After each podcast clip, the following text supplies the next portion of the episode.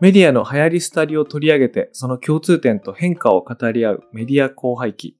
第8話の今回は、先月、ポッドキャストの自動書き起こしサービス、 LISTEN をリリースしたばかりの近藤さんをゲストにお招きして、まずは懐かしいお話から伺っていきたいと思います。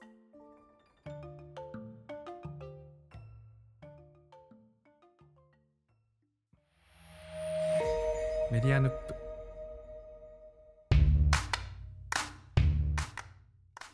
こんばんは、佐々木優です。こんばんは、近藤です。ようこそおいでくださいました、近藤さん。はい。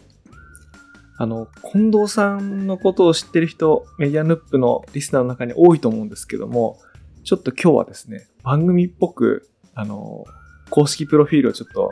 引っ張ってきまして、ちょっと私の方から簡単に紹介をしますので、ちょっとそれに続いてですね、あの、足りない部分をあの補ってご紹介いただければと思うんですけれども、はい、今日のゲストはですね、近藤淳也さん、1975年生まれです。で、現在は株式会社温度の代表取締役なんですけれども、皆さんよくご存知なのは、おそらく2001年に、えっと、有限会社ですね、最初。ハテナを設立して、でその後、後で株式会社になると思うんですけれども、それが2001年ですね。で、2004年に東京渋谷にオフィスを構えられたと。で、その後いろいろありまして、多分本当にいろいろあったんですちょっとすっ飛ばしていろいろありまして、で、2017年にあの現在の温度を設立されて、物件ファンとか、e ブキとかアンノーンとか多くのサービスをリリースされているんですけれども、直近ですね、先月2023年の4月にはLISTEN というサービスをリリースされたばかり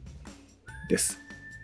ID だと J 近藤という名前をそういう文字列、あの、お馴染みある方多いと思うんですけれども、その近藤さんに今日はゲストに来ていただきました。本日改めてよろしくお願いします。はい、お願いします。今本当ざっと駆け足で紹介したんですけども、はい、自己紹介お願いしてもいいですか、ね、最近夢中になってることとか、こんな人ですみたいな。なるほど。はい。えー、っと、近藤と申します。そうですね。まあ、世の中的にはハテナの創業者っていうことであの知っていただいている方が一番多いのかなと思うんですけれども、はい。まあ、今はそうですね、ハテナも一応あの取締役ではあるんですけれども、まあ、ほぼあの取締役会に出るぐらいで、えっ、ー、と、新しい温度っていう会社をやっていて、うん、えー、この6、7年ぐらいですかね、あの、その、さっきご紹介いただいた、その物件を紹介する物件ファンっていうメディアですとか、あとあの、京都で宿の、アンノーン京都って宿をやっていたり、あとはちょっと自分自身がトレランが好きで山を走り回っていた流れで、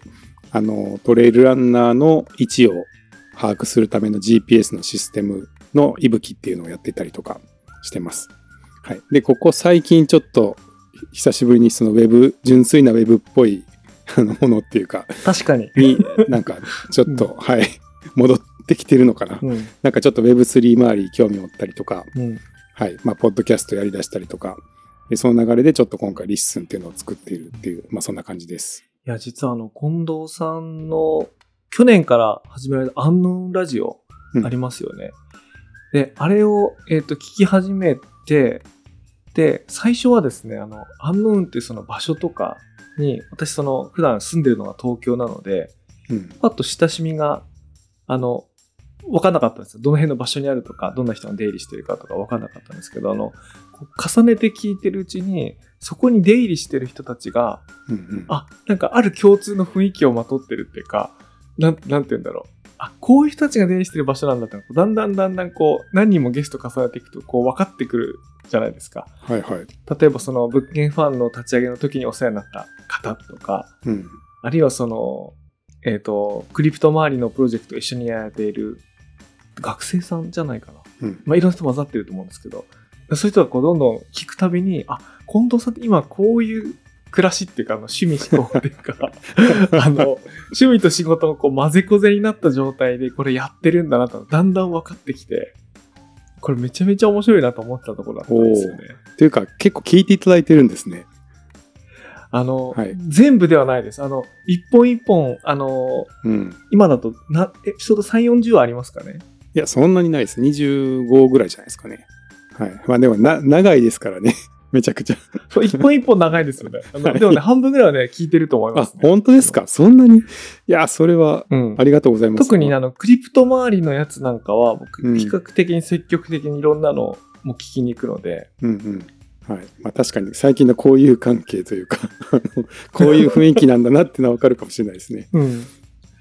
や、で、その中で、あの、私も、あの、同じように関心があるところなんですけども、地域独自のビジネスとかサービスにこう熱中しているプレイヤーの方とか、うん。あるいはこう、その、年齢関わらず、その、同じ会社の会社員っていうんじゃなくて、何か、何かのプロジェクトで知り合った若い大学生とか、あるいは大学生じゃないにしろ、20代の若い方となんか一緒にプロジェクトやるとか、まあ僕もやってるやつあるんですけど、うんうん。そういう方がこうゲストにこう次々来てやられてるんで、まあ、特に直近のやつなんかはすごいエネルギッシュなあの、モンゴルに行ったかと思いきや、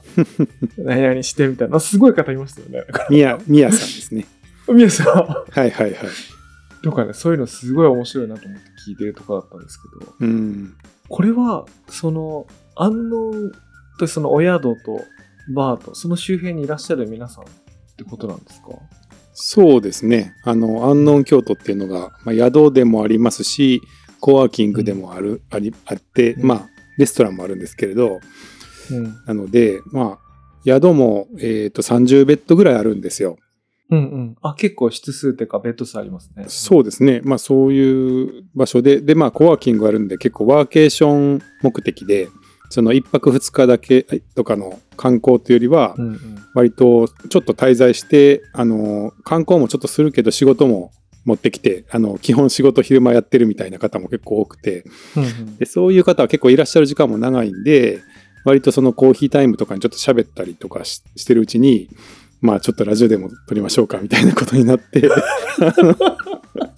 撮り始めた。それは、ポッドキャストをやろうと思って、で、それがそのアンノンという場所がそのゲストをピックアップするっていうか、お誘いするのにいい場所だなっていう風になっていったのか、それともいろんな人と出会ううちに、いや、これもったいないから、はい。コンテンツにしちゃおうみたいなことだったのか、どっちなんでしょ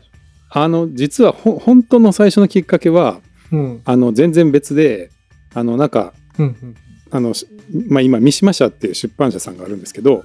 その三島社さんが、あの、ハテナを出てからの僕の本を作りませんかって言ってくださって、今、それの企画のそうなんですよ。で準備、中でってことですね。はい。で、それで、まあ、非常に光栄なんで作りたいなと思ったんですけど、その長い文章を書く自信がなくて、うん でうんうんうんなんか喋るのじゃダメですかねみたいな話を。していてですね。で、まあ、その出版社さんにね、その文章を書くのうん嫌ですみたいな言うのってすごいなんか、あの、うん なんていうか失礼な気はしたんですけど、あの、そのポッドキャストみたいな形でできないでしょうかっていうお願いをしたら、まあぜひってことになって、じゃあちょっとあの、マイクとか揃えるんで、それで撮りましょうみたいな感じになったんですよ。うんで、マイクとか揃えてるうちになんかポッドキャストがやりたくなってきて、それで始めたのがアンノンラジオ、ラジオっていううんうんあ。なるほどなんですね。はいはい。あ、これちなみに、えっ、と、アンノンラジオは編集者さんとかもついてるんですか？この見出しの書き方とか。ああ、そうですね。あの、タイトルと概要だけはちょっと手伝ってもらってて、社内のゆりさんっていうメンバーが、あの、アイコンとか作ったりもやってくれてますけど、はい。音、音、音のところは自分でやってます。編集もですか？あ編集はほとんどしてないですね。もうほとんど取って出しです。はい。まあ、ただ、その、話の進行したり、ゲストあれしたり、うんうんあ、の、編集そんなにしてないとはいえ、一本にまとめてう、ん最後こう、何かしらの、ポッドキャストのプラットフォーム内、あの、RSS の何かの形式にするっていうのはご自分でやられてるってことですよね。あ、そうですね。はい。あ、うんじゃあ、それは、それはもう本当にポッドキャスターですね、なんか。あ、そうですか。いや、いや、なんか、はい。なんでこう、いや、私の身の前にも、昔からポッドキャストハマってる人もたくさんいますけど、ここ1年で夢中になる人、私もそのうちの一人なんですけど、ここ1年で夢中になる人が多いんですけど、うんうん。ななんで面白いんでしょうね、これ。ねえ、いや、でも僕の直接のきっかけで言いますと、うん。あの、山走ってる時間が長すぎたっていうのがあるんですよ。あ、なるほどね。うん。はい。あの、なんかすごい100マイルのレースとかに出るようになって、はい。あの、100マイルのレースって160キロ山を走るレースなんですけど、あの30時間とか40時間とか走るんですよ。うんで、それの練習も結構休日ずっと一日中走るみたいな感じで、なんか10時間走ったりとかするんで、うん。うん。なんか結構暇、暇で、み耳が暇ってことですよね。その、やってる間に。そうそうそう。で、ちょっとなんか、なんか暇つぶしないかなと思い始めて、で、結構ポッドキャストを聞くようになっうんうん。たのがきっかけで、で、そうしたら結構面白いコンテンツ多いなって思って、まあ、オーディオブックとかも聞いてましたけど、まあそういう耳でいろいろ聞くっていうのを、その、どうですかね、この2、3年ぐらいでやり始めて、うんうん。で、それやってるうちにはちょっと興味が出てきたっていう、僕はそういう感じでしたけどね。なんかその、自転車、昔から自転車やられたり、そのトレイルランとかやってるのちらっと見てましたけども、それとこれがつながってるわけですね。まあそうですね。さすがにちょっと、はい。山走りながらスマホは見れないんで、うん、うん。耳なら開いてるかなみたいな。うん。いやー、わかります。あ、僕も一回山登りしながら聞いたことありますけど、すごい楽しいですよね。そうですね。なんか、僕すごいた、あの、山登りながらとか走りながら、ポッドキャストとかラジオ聞くのすごい楽しいな。うん。そうですね。なんかそれで結構本を読む量よりもその聞く量が増えだんだん相対的には増えてきたりしてたんで、うん。うん。で、なんかそれで、まあよく考えるとその本も話し言葉からまとめてる本もあるじゃないですか。うん。結構かなりありますよね。そうですよね。だったらその最初の本人の声聞かせてくれへんかなって思うようになったんですよね。うんうんそうしたらその人のなんか雰囲気とかも入って、もっと、うん。うん。うん、まあもうちょっと上上上調かもしれないけど、うん。なんかその人のテンションというかこう気持ちみたいなのも伝わるようなコンテンツもあるんじゃないかなと思って、その生の音声聞かせてくれたらいいのにな、みたいなと思い始めて。確かにね、あの、ものの本によっては、その、元の生の声の音声あるはずですよね。うん、そうですよね。うんはい。なんかあの、ウェブ、それこそ Web3 のあの、伊藤穰一さんのポッドキャストあるじゃないですか。あれをよく聞いてて、 Joi Ito's Podcast。うんはい。で、その伊藤穰一さんの本が出たんで読んだんですけど、なんか大体ポッ、あの声 しかも、そう、内容もそうだし、あの、文章があの声で再生されますよね。そうですよね。うんで、読んだんですけど、これ大体ポッドキャストで聞いたなって思って、あ、そうか、うんポッドキャストでよかったんだ、みたいなこと思ったんですよね。まあ、おそらくあれも、その、ポッドキャストとかからなんかうまく、その構成考えて、編集者さんと一緒に作ったやつだと思うんですけど、はいいや、。僕も Joi Ito's ポッドキャストはほとんど全部聞いてるんで、あの文章も声で再生されたし、内容も、あ、知ってたなと思いましたね、なんか。うんうん確かに、それで言うと、ポッドキャストでいいじゃんっていうのはありそうですね。うん。うん。で、さらにそれが一歩進んで、自分が書く本も、じゃあ最初から取ればいいんじゃないかってなってるってことですよね。そうですね。で、実際ちょっと三島社さんにも、的にも新しい取り組みなんですけど、その音声を一応その有料の購読者には公開していて、うんうん。本を作る前の材料を、まあ、一部の限定ですけど、公開しながらやってるんですけど、今そういうちょっと、ポッドキャストというか、まあ、音声コンテンツみたいなのを作っていて、で、まあ、そのために機材を買ったら、なんか遊んでるうちにポッドキャストがやりたくなって、結局その、うんほ本、本のためのコンテンツを取る1ヶ月か2ヶ月前ぐらいにポッドキャストを始めてしまって、勢いで、うんうんうん 今に至るっていう感じです。でむしろこっちの方が力入っていて、しかもこう二十数話、しかも1回1時間以上が大体だと思うんで、そうですね。これ本当に全部本にしちゃったらすごい量になっちゃいますね。そうですね。これは本にする予定はないですけど、一回一回かなりもう聞き尽くすぐらいまで聞くんで、まあ、結構な総時間になってますよね、録音時間。これでもね、や、や、宿的には結構、あの、ラジオ撮った人は結構リピートしてくれますね、やっぱり。あ、2回、3回とはい。うん。やっぱなんかちょっと特別な関係じゃないけど、うんなんか本当に、本当にちゃんと人生振り返って聞くぐらいの感じ聞くので、やっぱりなんかそうやって知ってる人がいるっていう感覚にはなるのかもしれないですけど、結構その後も来ていただく方が多くて、うんうん。まあそういう意味でもすごく、なんでしょうね、コミュニティ作りにもなってるというか、確かに泊まりに行った宿の、まあ、オーナーですよね。はい。オーナーさんに出てみませんかって言われて、はい。まあ、しっかり質問されたら、なんか無視できないですよね。なんか自分の人生の、なんか大事な場所の一個になりますよね。そうだといいんですけどね。うん。いや、僕、それこそあの、宿で来たお客さんにと一緒に撮ってるって感じじゃないんですけど、ポッドキャストいいなと思うのは、なんかそれこそ近藤さんとこうやって改まってお話しするのは今日が初めてぐらいだと思うんですけども、うんうん。あの、何もないのに、なんか改まってお話ししませんかって、あの、言う口実がないですよね。うん。で、で、口実がないから普通の人は飲みに行きましょうとか、ゴルフ行きませんかって言うと思うんですけど、私ゴルフやんないのと、飲みに行くのも嫌いじゃないんですけど、体は1個しかないのと、みんな日本中、世界中いろんなところに住んでるんで、みんなと行けるわけじゃないみたいなのがあるんで、なんかそのお誘いする口実が片方は使えない、片方は使えない時の方が多いみたいなうん。感じなんですけど、ポッドキャストだったら、なんか別に、なんて、向こうが その録音する 環境さえあれば、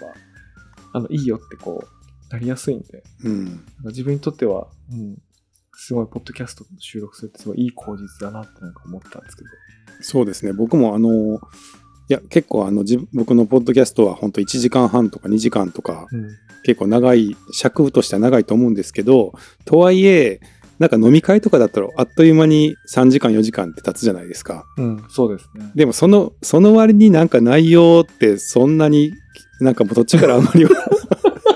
なんかあんまり覚えてないなとかってなりがちで、なんか覚えてないけど日が暮れる、いや、日が変わるまでよ飲んでたなみたいな、まあ、う んなりがちだと思うんですけど、まあ逆に1時間半2時間ぐらいで本当にそのしっかり、その人の今までのこととかを深く聞けたなって気になるんで、うん。やっぱポッドキャストすごいなって思いますけどね、こう会話のツールとしても。いや、思いますね。あと僕、うん編集は結構割としっかりする方なので、なんか2回3回って聞くんですよね。うんそうするとリアルタイムの時には自分がこう聞き落としてたニュアンスとか、あ、こういうこと言いたかったんだなっていうのが2回目でわかるとかっていうのは結構あって、うんだからかなり、かなり深く人の話を聞く機会になってますね。なんかポッドキャスト。素晴らしい。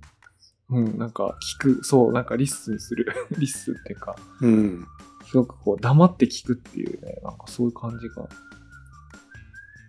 飲み会だとついついすごい喋っちゃう時ありますけど、なんか、ポッドキャストで別の体験だなと思って。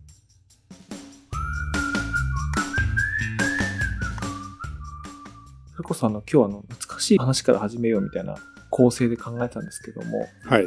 近藤さんを一番初めにこう、お見かけしたっていうか仕事で近づいた時が、これね、ご記憶かわかりませんけども、2004年にニフティの古川社長と、うんあの、こたつでみかんを食べながら対談するっていう、ほあの、ブログる場合ですよっていうなんか特集ページがあって、う。はいはいはい。なんか覚えてまこすか？心具、その心具のやつ。あ、そうそう、あー心具を出していたニフティの社長の古川さんと、はいまあはい。当時はハテナダイアリーだったんですね。ハテナダイアリーを出していたうんハテナ社の近藤さんが、あれ文京区かどっかの古いあの料亭みたいなところで、こたつでみかんを食べながら対談するっていう。だからよくは思うとよくわからないね、やつえがあるんですけど。それに？佐々木さんは？で、それの、えっ、と、ウェブサイトの編集をしてたのが、まあ私が当時勤めてたインフォバーンという会社で、ああ、そうか。ああ、小林さんもいましたよね。小林さんですね。そうそう、小林さんが。ねあ、そう、小林さんがいたのは覚えてるけど、そうか、それが初めてですか？それが初めてですね。で、その打ち合わせのために、あの、はい渋谷の、あ、代官山かな？代官山のオフィスに行って、はいはい。あの、川崎さんと近藤さんに会ったっていう。川崎さんは今 SmartNews にいますけど、その前 mixi とかいた。そ それが最初で、で、一応それはただの打ち合わせだったんで、で本当にこう仕事っぽい何か一緒に作ったっていうのは、その、こたつでみかんっていう、ななんでそんなことになったのか。あの、これはね、本当に、あの、よく僕僕も覚えてないんですけど、そういうのがあったんですけど、これなんとか一生懸命当時の写真を探そうと思ってるんですけど、はい。もう19年前なんで、さすがに見つからなかったですか？いやー、懐かしいですね。そうか。いや、ちょっとはい。ちょっとずつ記憶が 蘇ってきました。で、あとはその次よく覚えてるのが、あの、2007年だったんですけど、あの、私が出張でシリコンバレー行った時に、ちょうどその年だったか前の年にオフィスを構えたばっかりの、ハテナのシリコンバレーオフィスに、こう、長山さんを訪ねてうんうん。行った時にちょうどいらして、はいはいはい。それはなんかご飯かなんか食べました？その時はね、お昼ご飯食べました。あなんか、なんかランチ食べた覚えが。あの、何でしたっけ？なんか、日本語、日本食ランチでなんかあの、なんか社食みたいになってるとこがある。うーん。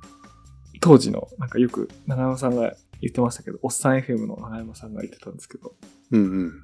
そこにたのが、それがもう、それで、それも2007年だから、もう16年前ですね。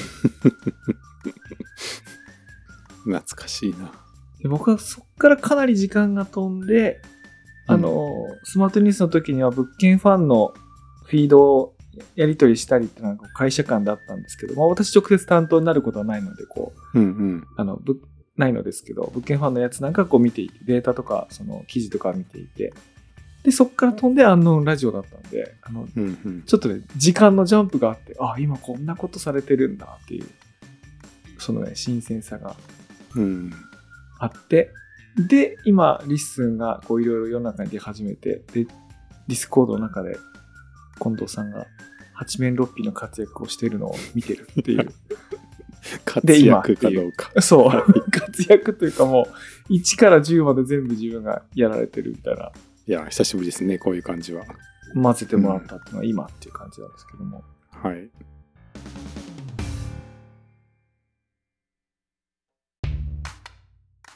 や、もともとその、実はその LISTEN のお話聞くのもあの、森内さんっていう最近よく一緒にお仕事してるメンバーが、私と一緒にあの、Crypto Bar の crypto っていうか NFT を購入して、うんうん、で、いつか一緒に Crypto Bar 行こうねって言ってたんですけど、まあ私が普段東京に住んでていけない分、京都に住んでる森内さんが訪ねて行ったらもう近藤さんがいらっしゃって、うんうん、で、その時にもう LISTEN の話をこう、数時間聞いたと。いうのがなんかスタートだったんですよ。なんかすごい今ね、熱中してるらしいみたいな感じで。ああ、そうですね。なんか、黙々と年明けぐらいから作ってたんで、うんうん。ですけど、まあ、出す前では本当、ね、その、全然、なんていうんですか、使ってもらってる人もいないんで、一人だったんですよね、ほぼ。うん、出してすぐもそんなにね、知ってる人がいない状態なので、まあ、今もそうですけど、なんですかね、あすごい話が、話を聞い分かってくれる人がいるっていう、嬉しくて、かなり話し込んじゃいましたね、森内さん。そういう、もう本当出して直後で、で、森さんもよくうんうん。ポッドキャストとか聞いてるから、その使い勝手とか、ニーズとかがわ分かる相手が、しかもこうサービス開発のやり方が分かってる人が来たみたいな感じで、そうですね。はい。やった。わか話ができる人がいた。なんかね、なでまあちょっと、はい、あの、ハマると結構そればっかりになってしまうんで、僕は。うん。なんかはい、その話ならめっちゃできるけどみたいな状態になななりがちで。いや、しかし LISTEN がなんかこう、機能追加とかアップデートの数が多すぎて、広報が苦情を言うレベル、苦情を言いたくなるレベルでアップデートが多いんじゃないかみたいなふうに思ってましたけど、はいはい。今だとそのアップデート自体も、なんかご自身の、あの、ポッドキャストっていうか、 LISTEN のお知らせポッドキャストで更新してますけど、はいはい。あの方式いいですよね。あ、本当ですか？うんいや、あの方式いいなと思いました、なんか。ええいや、なんか佐々木さんうんって結構一人語りうまいじゃないですか。さっきの冒頭のやつも上手だなと思って聞いてたんですけど、もう苦手で苦手で、なんかついつい溜め込んじゃうんですよね。なんか本当ですか？いや、はい全然そんな風には聞こえなかったです。なんか、いや、さすがにこう、去年からもう二十何本もやってる人だなって僕聞こえましたけどね。いやいやいやいや。いやー、ちょっと慣れないですね。目の前に人がいないのに喋るっていうのが、すごい難しくって、なんか一人でボソボソとうん朝から、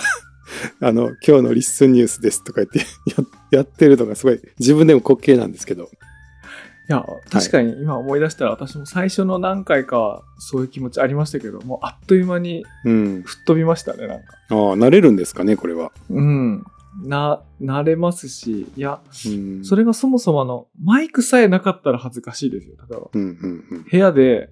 何も録音してないのに喋れって言われたら、それこそ恥ずかしいですけど、マイクがあって録音してるんだと思ったら、こう、うん何でも、何でもできるっていうか、へえ。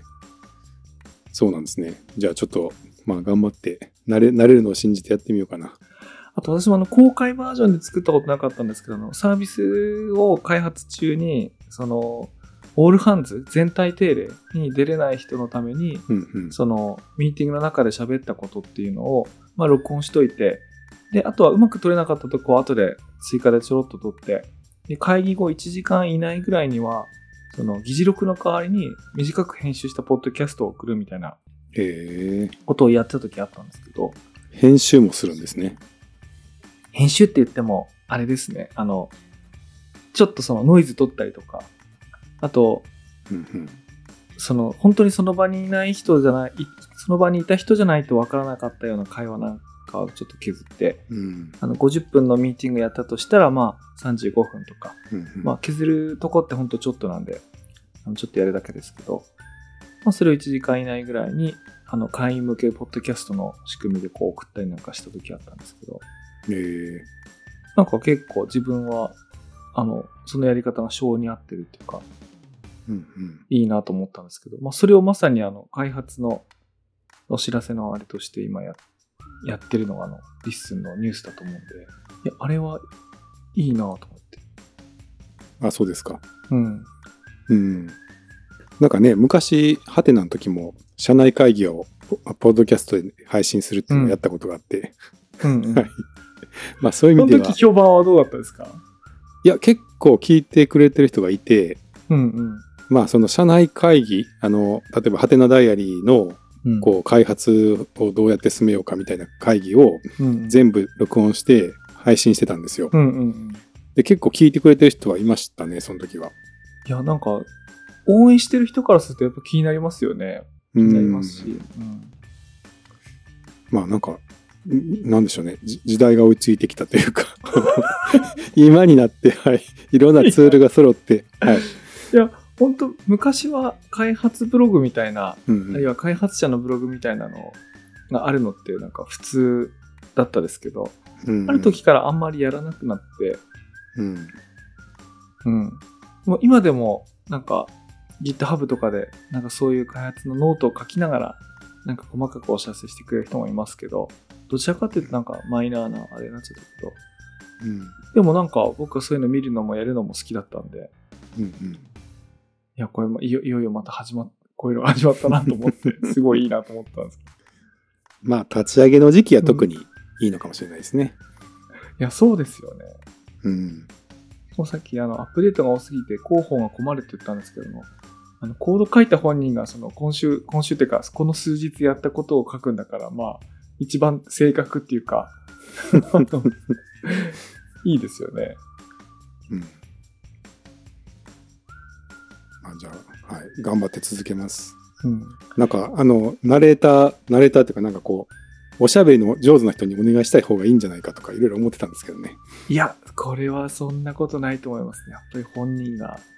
うん。本人がやってるっていうのはこれいいですよね。うん。まあ、ちょっと新しいですよね。その肉声が聞こえるっていう。うん。なんかうんはい。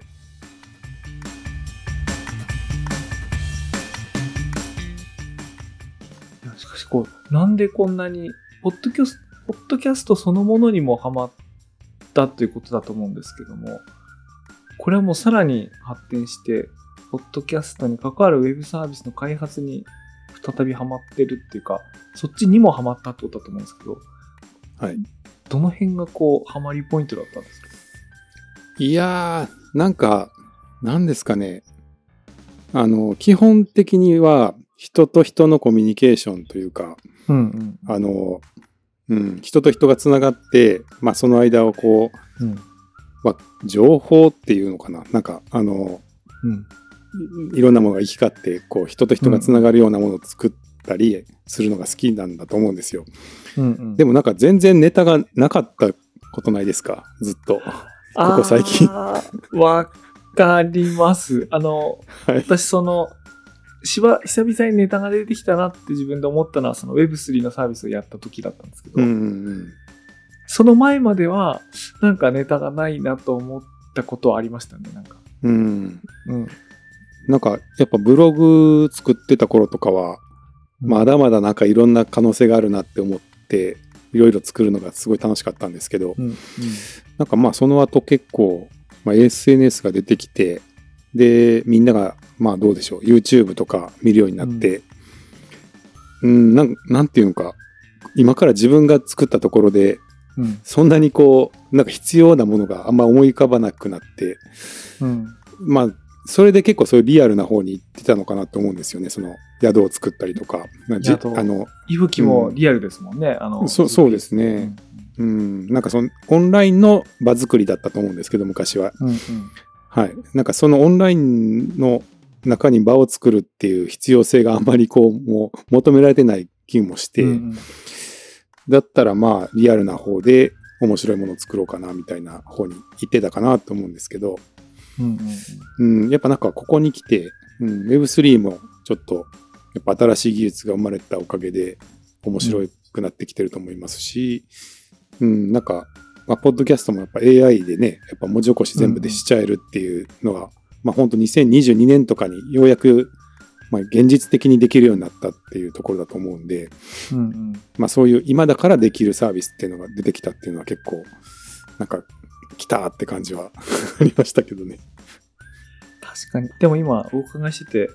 その、しばらくリリアル寄りの方に、こういう面白いやつが、面白い領域っていうか、フリースペースみたいなやつを感じてたのが、なんか戻ってきたというか、こっちでも再びできるようになってるっていうのは確かにそうかもしれませんね。うん、そうですね。でもなんか僕、そんなに、むあの昔からポッドキャスト大好き人間ではなか なかったんですけど、だから、確かにそれ。急速にですよはね。急速に。いなんか、本当あの、こんな新参者なのに偉 偉そうにしててすいませんって感じなんですけど、いや、あのそれ言ったら私も1年半ぐらいですからね。1年半行ってないぐらいですから。そうなんですか？うんあ、そうなんですね。うん。なんですけど、なんかやってる人たち楽しそうですよね、ポッドキャストって。うん。あのーなんだろう、あの、例えば私の身の回りだと、例えばその階,、階段の甲斐さんとか、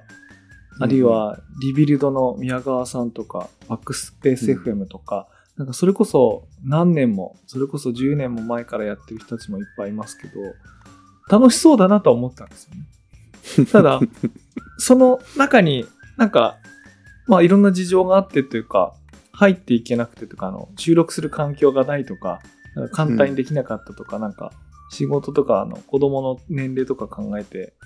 なんかそういう自由な時間が当時なかったとかいろいろあったんですけど、まあいろいろ巡り合わせで、今パッとできるようになって、うんうん。その輪の中に入ってみたら、いや、これは確かに 楽しいなと思って。うん。で、さっきあの、ゴルフみたいな話をしたんですけど、ゴルフとかって話したんですけど、なんかこれ、僕にとってこう、ゴルフみたいなもので、うん。なんかその、ゴルフってあの、仕事とは別の時間に、週末今度一緒に行きましょうよとかって約束して行ったりすると思うんですけど、うんうん。それの代わりに今度番組のゲストに出てくれませんかとかって言ったりして時間を合わせるとか、はいはいはい。あと、お互いゴルフの腕はそこそこでも、いかにいいマイク買ったかみたいな、とか、最近どういうオーディオインターフェースがいいかみたいな話をなんかしてみたりとか、うんうん。なんか、そんな感じに似てて、あ、わかります。一回そのゴルフのコミュニティに入るとね、いろいろこう友達増えたりするんだと思うんですけど、うん。まあポッドキャストは自分にとってそういうゴルフみたいな感じですね、なんか。ああ、なるほど。あでも結構近いかもしれないですね、僕も。うん。あの、はい。僕もちょっとそんなに、特に大人数の飲み会とか苦手で、うん。なんか聞く側に回っちゃうんですよね。うん。で、だ、大体そうすると何時間もずっと聞いてるだけみたいになるんですけど、うん。まあ結構、ポッドキャストでこう、1対1とか、まあ、せいぜい3人とかだと、うん。うん。かなりこう自分が聞きたいことを能動的に聞いていけるんで、なんかすごい人の話する、聞くのも面白いし、うん。うん、なんか結構ね、人、人ってやっぱり面白いですよね。いや、面白いですよね。なんか、僕最近あの、チャット GPT だと、あの、ラージランゲージモデルの AI とかこう、使えば使うほど思うのが、うん。あの、人間って面白いなってなんか思うようになったんですよね。なんかうん、なるほど。うん。なんかその、答えがあ聞いたことが合ってる合ってないとか、なんとかそういうことはどうでもよくて、あの、意思を持ってる。あの、とにかく俺はこうしたいと思ってるとか、うん、うん、うん。あの、こっちの方が好きなんだっていう風な好みを持ってるのって、なんか人間の方だなと思って。うん。確かに。例えば、例えば A というやり方と B というやり方、どっちがどういう特徴があって、プロスコンス比較するとどうですかみたいなものっていうのは、なんか検索したり、プロンプトを正しく投げたりすると、かなりいい答えが、機械が返してくれるっていうのはあると思うんですけど、なんか、うん最終的に知りたいことってそういうことじゃなくて、で、あなたはどうしたいんですかとか、うん。で、であ、あなたどっちの方が好きなんですかとか、で、それが僕の親しい人だったら、で、お前、お前どうすんの？って言って、じゃあ、お前と同じのにするわ、みたいな。それがこう、正しいかとか安いかとか関係なくて、お前がそうするんだったら俺もそうするわ、みたいな、なんかそういう気分になってきて、なんか余計人と話すのが方が面白いなって思うようになりましたね、なんか。うんうんうんうん。なんかあの、ちょっと LISTEN やってて思ったことがあるんですけど、うん。あの、まあ、そもそも、ちょっと LISTEN やる前ってこう、ポッドキャストを見つけるのがすごい難しくて、難しい。なんかあまりこう知らないポッドキャストを新規開拓全然できていなかったんですよ。うん。で、なんかランキングとか見ても有名人のやつとかばっかりで、その一般個人のやっている面白いポッドキャストに出会う方法がわからなくて、本当に。うん。で、今回結構そのいろんな方が日々登録してくれるんで、まあ毎回こんなのあるんだと思ってちょっと聞くんですけど、うん。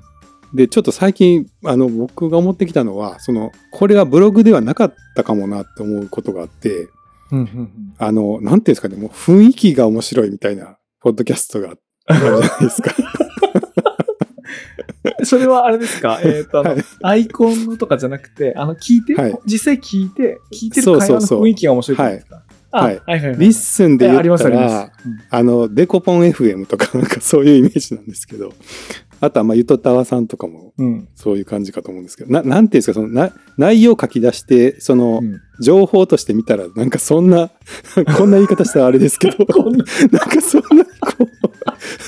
書き、ね、自動で書き起こしといて、そうですね。。書ど。き起こしといて逆説的なんですけど、これは別にその情報を求めてるんじゃなくて、そのうん雰囲気、楽しい雰囲気みたいな、そのなんていうんですか、波動みたいなものをうん。受け取って、なんか明るい気持ちになれたりとか、元気が出たりとか、一日がちょっと楽しくなるみたいなのをすごいき期待して聞いてる自分に気づき始めて、うん。なんかそれ結構ブログの時なかなかなかったかもなと思って、いやー、わかりますね。これはね、私、何だったかな。ポッドキャスト始めたばかりの頃に、うんうん。えっ、と、ポッドキャスターさんだったか、あるいはラジオ番組のプロデューサーさんだったかが、うんあのどういうふうに番組作ったらいいかみたいなアドバイスに答えていた、たった一つのアドバイスが、その、ポッドキャストでもラジオでも一緒なんだけど、この、うんなんとかな嫌なやつの話っていうのは聞いてられないと。おー、だから、いいやつかどうか、これだけだと。なるほど。その、面白い話ができるかどうかとか、なんか、よく構成されてるかどうかっていうよりかは、すごい一番大事なのは、いいやつかどうかだって。もううんあの嫌なやつの文章っていうのは読めるけど、まあ、その論旨が、論、あの、明快かどうかって、ね、あの、むしろ嫌なやつの方がすごくいい文章とか 書きますよね。嫌なやつっていうか、その細かいことにうるさい人とかね。うんうん。でも、ポッドキャストはそうじゃないんだと。その、もう、1時間も、あるいは毎週、毎年、その1年通じて嫌なやつの話とか聞いてられないから、もうそれが一番大事って言われて、なるほど。言ってて、あ、でもよくわかるなと。その雰囲気が面白いとか、馴染むとか、うんそうですよね。うん。なんかなんかそういうのがちょっとあ新しいかもなって思ってきて。で、なんかそのね、例えば、その、急に話飛ぶみたいですけど、そのトレランやってたじゃないですか。はい。で、すっごい長いレースとか出てたりしてたんですよ。作ったりとかもしてましたけど。でね、なんかその極限的な、あの、3日間夜通しで走るレースとかをやってると、まあはい、体力の限界みたいなものをととっくの昔に超えて、うんうんなんかそのみ行ったこともない領域のその限界と思ってたところの2段階3段階外みたいなところでずっと走走り続けたりするんですけどうんうんなんかそれをやっててあの思うのがなんか結構人ってあの人の力で生生きてるんだなってすごい思ったんですよ僕がトレランやって思ったことが。うんうんあの自分に余裕があるとなんか自分で生きてるって思いますけど、うんうん。なんか自分になんか余裕がなくなっていくと、なんかその人の応援とか、待っていてくれる人がいるとか、そういうことで一番人って元気になって、あの歩き続けることができるっていうのはもう本当その長いレースやってるとすごい感じることで、うんうんなんか人ってこう人の力で生きてるんだなって思うんですけどなんかそういうのをこう与え合ってる感じがしますねちょっとポッドキャストは。えー、いや、まあ、今のうんいい話ですね。なんかあの、うん僕トレランこそ、その、あの、よく BS とかでテレビ番組見ますよ。あの、正月とかに。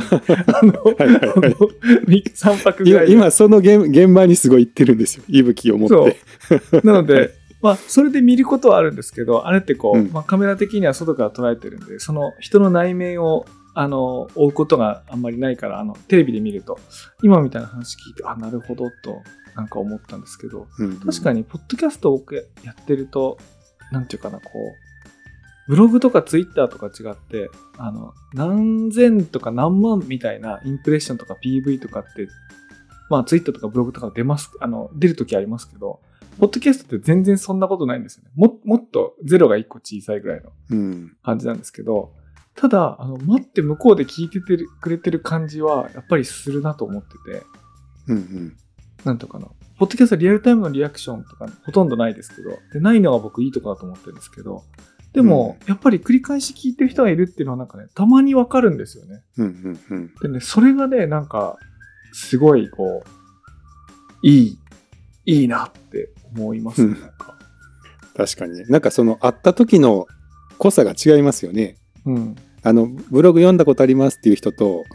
そのポッドキャスト聞いてますよっていう人とのその出会った時のそのわか相手のわか自分のこと分かってる度合いがだいぶ違なってそううそう、だいぶ、だいぶ違いますし、うんうんそのなんかあの、応援一つ、例えば、道で走ってるランナーに手振ってるとか、最後ゴールのとこで待っててくれてるみたいなのが、なんか、もう本当自分が手が届かないところのこう、最後の力の一押しになってるみたいな感覚、なんかおっしゃったこと、なんかちょっとで、なんかまあ伝わりました、今なんか。うん。はい、だからその佐々木さんがこの前ちょっとどっかで言ってましたけどその告知文とかも文章だけじゃなくて音声がある、まあ、告知文じゃなくても、えー、と部分部分引用を、ね、今回 LISTEN とかでされている時に、まあ言葉だけを抜き出してあのこう紹介されていくっていうことの怖さっていうのはあるんですけど、まあ、その裏裏側に音声がついていると何が違うんじゃないかっていうことをおっしゃってたじゃないですか。うん、そうですね。それを期待してますね。うん。うん、なんかそこは僕もすごい違う気がしてるんですよね今のところ。あの少なくとも聞いてるとやっぱりなんか変な誤解というかこれそういう感じで気持ちで言ってるんじゃないだろうみたいなのがね、うんあのやっぱ分かるんでなんかそこがこう、うんその誤解されずにあの、うん。共有されていくみたいなものにならないかなっていうのはなんかやっぱ僕も思ってるところで。うん。うん今、ちなみに私、 LISTEN どうやって使ってるかっていうと、あの、シェアされてきて、ある、えっ、と、どっかの再生開始地点を指定されて、こう、シェアされてくるやつ、こう、パンって飛ぶことあるんですけど、でその飛び先のところにテキストあるんですけど、じゃあそれでテキスト読むかっていうと、僕聞いてんですよね、やっぱりそれで。うんうんうん。だから書き起こしされたデータが、あの、目印になってるだけで、うんうん。やっぱり聞い聞いていて、それはやっぱり僕は普段ポッドキャスト聞き慣れてるからなのかな。いつでも聞けるような状態にしてるから、すぐ聞くんですけど、うん。そしたらね、なんか、うん、結構楽しい、楽しいっていうか、その誤解が生じない、うんうん生じないし、いや、面白いなと思って。うん、そうですよね。だから、文字にしておいてなんですけど、聞いてくれっていう、 LISTEN っていう。いや、そう、それを文字にするのは、はいなんか、目印っていうか、なんかあの、再利用、データの再利用可能性っていうかをなんか、上げてる感じがして、うん、摂取するのは聞いてますね、僕。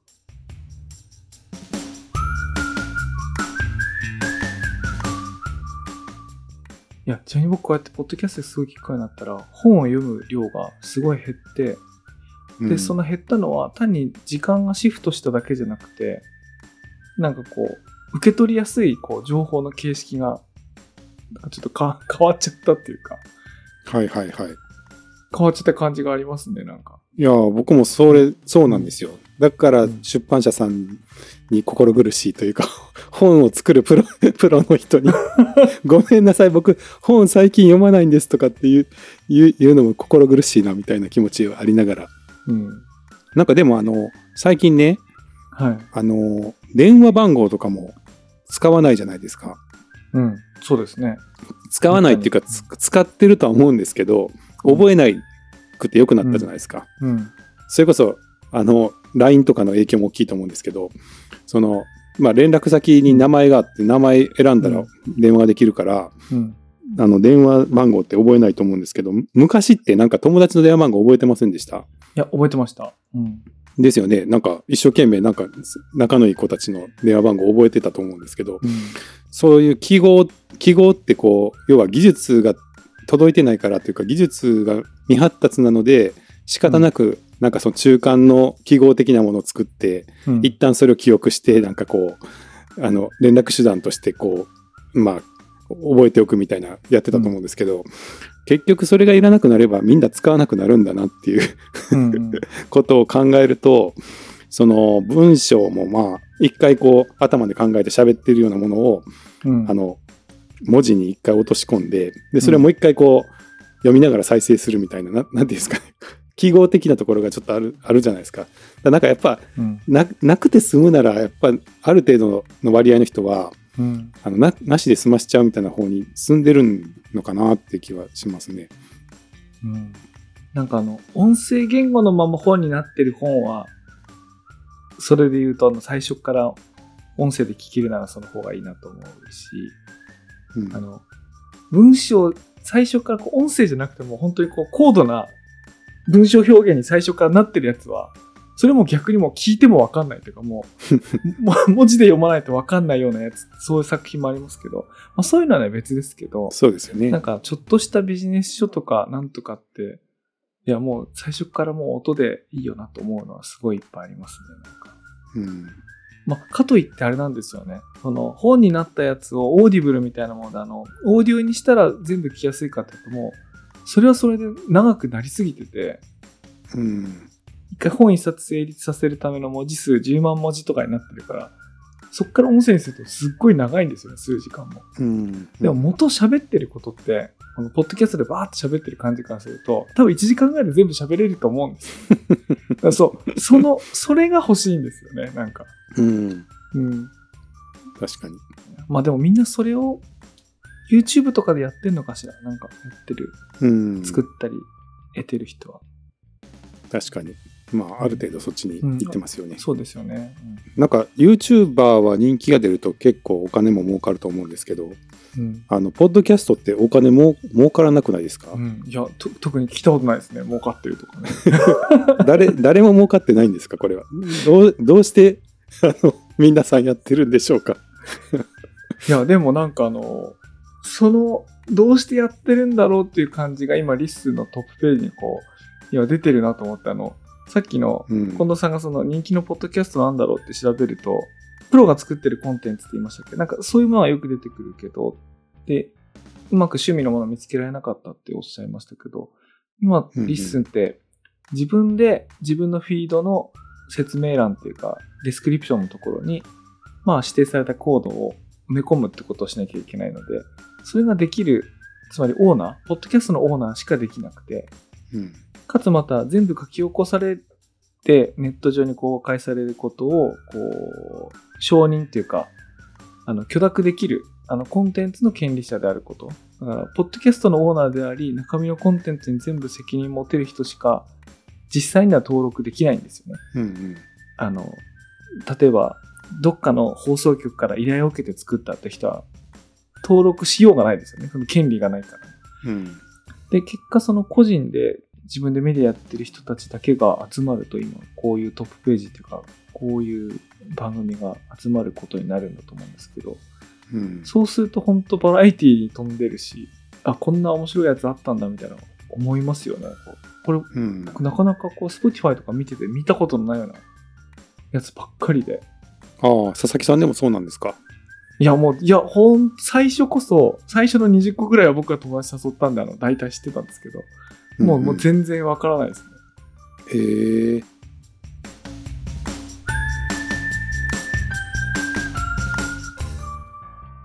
や、僕、これ、の、ポッドキャストやってみて、その、生活のリズムの違いがあるなと思ったのが、あの、電車に乗ってる時は15分とか20分の番組短くて聞きやすくていいって、あの、思ったり、したこともあったし、そのように作ってたこともあったんですけど、あの、山登ってる時とか、あるいは、この間農作業し、例えば午前中3、4時間農作業するみたいな時、ちょっと手伝いに行く時あるんですけど、そういう時とかは、もう短い番組だと世話しないので、長い、長いやつ探して長いのから聞いてたんですよ。2時間とか。わかりますわかります。はい。だから全然長くていいんですよね。うん。もう1時間も2そうですよね時間も変わらなくて、3時間でも変わらないと思いますね。なんか、うん。僕もそうですね。山走ってる時は長ければ長いほどありがたいっていう。手が、手を使わなくていい。ドライブの時とかもそうですねあ、。そうですよね。うん。で、やっぱり15分で終わる番組と2時間で終わる番組って、こう、1時間過ぎたあたりから、なんか独特の雰囲気になっていくっていうか、あの、15分20分の番組では到達しない雰囲気が出てくるんですよね。確かに。そうですね。そう。なんか深いところに、こうね、出演者同士が入っていくみたいな時ありますよそう、ね。深いところに入ってって、で、またその深いところに入っていくのに、こう、多分順を追って話していかないと聞いてる方もついていけないんだけど、もう一緒についてってるから、もうなんか面白いみたいな感じになるんですよね。って考えると、僕もなんかあの、そういう農作業向けに長いやつを だんだん取っていこうかなと思うんですけど、やっぱこう耳だといろいろ生活のリズムとかいろいろあるから、ー。うん。もしかしたらあの、電車向きとか農作業向きとか、ああ、なるほどね。そのシーズン、場面に応じたような探し方なんていうのが、もしかしたらあるのかも。うん。最近あの、僕の知り合いで庭香織さんっていう、あの、女性のトップランナーさんがいるんですけど、トレランの。はい。その彼女が、まあ、基本今海外のレースで活躍している、まあ、日本でトップクラスでうんあの活躍されてる方なんですけど、あの、知り合いなんで、あの、レースの時に、まあ、夜眠くなったりするじゃないですか。うんで、その夜の目覚まし用に、専用の音声を作って送るっていうのをずっとやってて最近。それは、ポッドキャストですか？音声での番組？声ですか？そうそう、ポッドキャストっていうか、はい、そうですね。その、うんまあ、知り合いで集まって、4、5人とかで集まって、うんうん。なんか、その、庭香織さんがはレース中に元気が出るような、で眠くならないような、おえ面白い。話を、はい、うん。あの、吹き込むっていうのを、うん。2年前ぐらいかな、あの、思いついてやり始めて、で、すごい本人が喜んでくれたんで、レースのたびに収録してるんですよ。うんで、なんかだんだんだんだんその、こう内容もこう洗練、洗練されてきて、うん この前はなんかクイズ番組みたいなのを僕が企画して、あの、そのレース、すごい、ははたった一人のためだけに作られているプそうです、ログラムそうです。はい。そうですね。で、そのレースが行われる山の豆知識みたいなのを調べまくって、うんで、そそれのクイズ番組を企画してやって、やったら大好評で、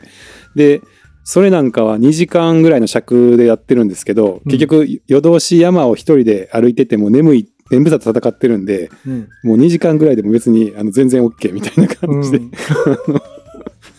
でとにかくその元気をあの届けたいっていう、頑張れって。で、しかも重さが軽いんでね、全然重さが、いや、しかもそれ面白いですね。しかもその、登ってる、今自分が現地にいるとこのクイズ番組を、現地にいない人たちが必死に調べて、クイズ番組風に。やってくれるっていう。はい。それなかなか面白かったんですよね、本当なんか公開したいぐらい。うん面白い。ポッドキャストでクイズ番組形式って僕聞いたことないですね、今まで。ああ、そうなんですよね。なんでないんだろうってちょっと思いますけど、人集めるのが難しいんかな。それは4、5人でやったんですか？そうですね、4、5人。それ公開してもいいんじゃないですか。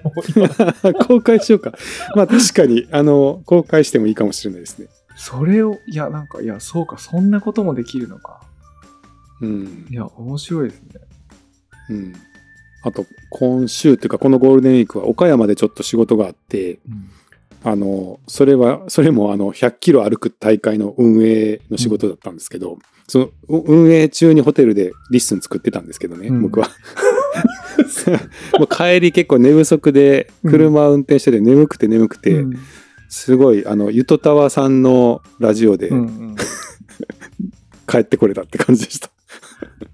じゃああれは元気になりますよね。その、さっきのそうですね。な波動で言うと元気になるんですいや、なんかちょっと、こあの、まあ、 LISTEN はまだね、登録されてないですけど、うんあの、いろんな人の話出てくるんで、それで知って、最近聞き始めたんですけど、うんちょっと面白くて、なんかそればっかり聞いて帰ってきましたね。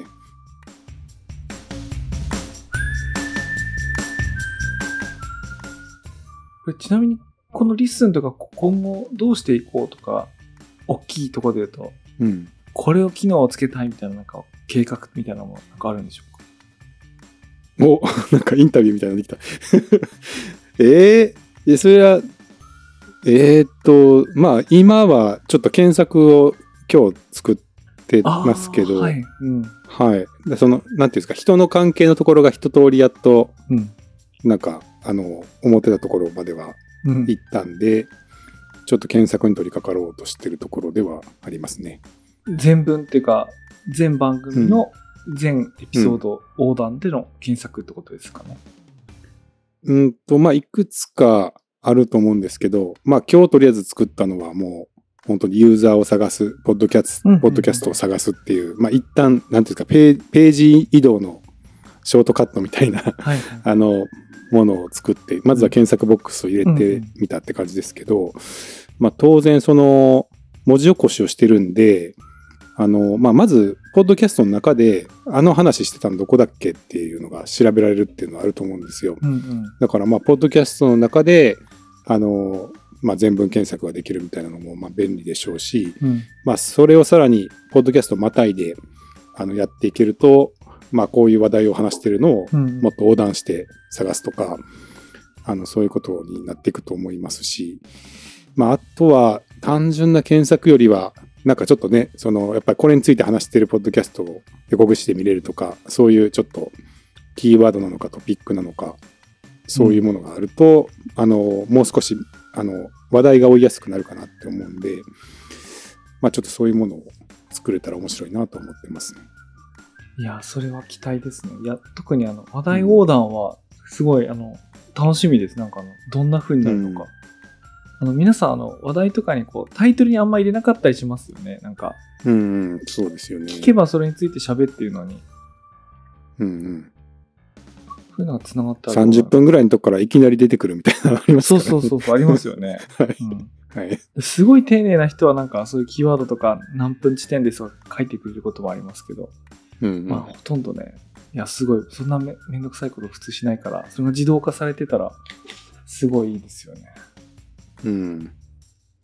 それを本人だけが設定できるのか、うん。他の人も参加できるのかとかちょっと迷ってますけど。そうですね、あの、要望にも話されたくない人がいましたからね、なんか。うん。いや、じゃあ引き続き、あの、僕、ポッドキャスト、なんか、飽きずに1年半やってますけど、全然飽きないんで、あの、全然飽きないんですよね。だからまだまだ、いや、まだもっと楽しいことできるだろうなと思ってるので、ちょっと、うん引き続き、あの、 LISTEN には期待してますし、僕もなんか、やってみたいなって、なんか思ってきました、なんか。